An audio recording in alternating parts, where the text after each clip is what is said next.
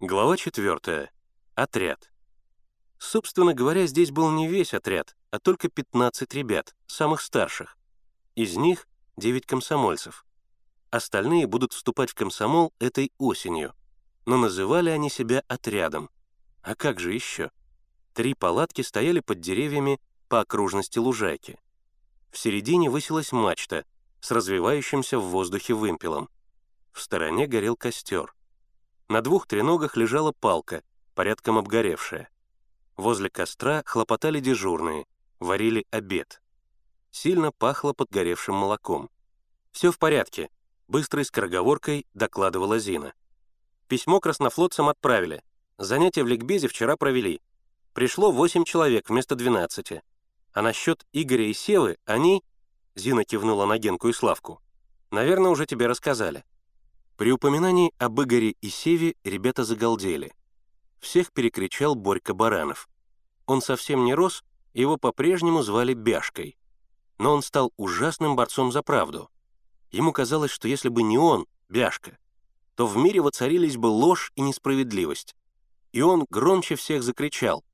«Они убежали из-за Генки!» «Что ты врешь, Бяшка несчастная!» — возмутился Генка но Миша велел Бяшке рассказывать. Как всегда, когда он боролся за правду, Бяшка начал очень торжественно. «Я расскажу всю правду. Мне незачем прибавлять и выдумывать. Ближе к делу», — поторопил его Миша. Бяшкино предисловие могло затянуться на добрых полчаса.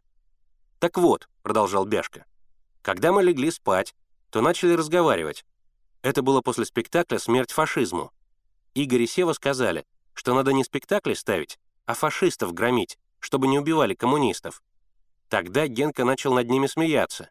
«Поезжайте, поезжайте бить фашистов, а мы посмотрим». Игорь разозлился и сказал, «Захотим и поедем». Тогда Генка говорит, «Захотите, захотите». Такой был разговор. А утром Генка проснулся и спрашивает, «Вы еще здесь? А я думал, что вы убежали фашистов бить». И потом каждое утро Генка как проснется, так и спрашивает их. «Вы сколько сегодня фашистов побили?» Так их задразнил, что они в конце концов и убежали. Вот как было. А врать мне незачем. Я никогда не вру. «Генка, это правда?» — спросил Миша. «Правда, правда!» — закричали ребята из Генкиного звена. «Он все время дразнится», — проворчал Филя Китов по прозвищу Кит. Как и раньше, он любил поесть, всегда жевал что-нибудь и еще больше растолстел. «Генка, это правда?» Генка пожал плечами. «Какое это имеет отношение?» «Верно, я их немного подразнил. Но для чего? Для того, чтобы они эту чепуху выбросили из головы. А они, дурачки, взяли да убежали. Пошутить нельзя.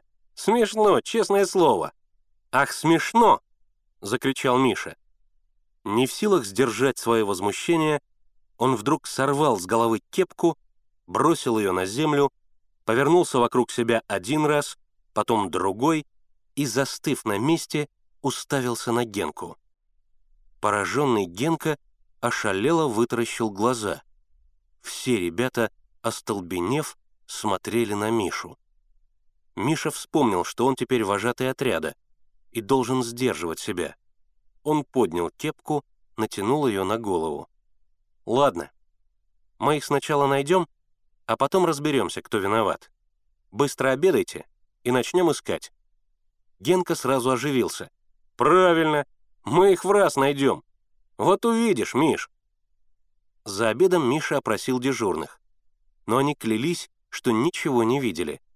А ведь Игорь и Сева забрали все свои вещи, вплоть до кружек и ложек и никто этого не заметил.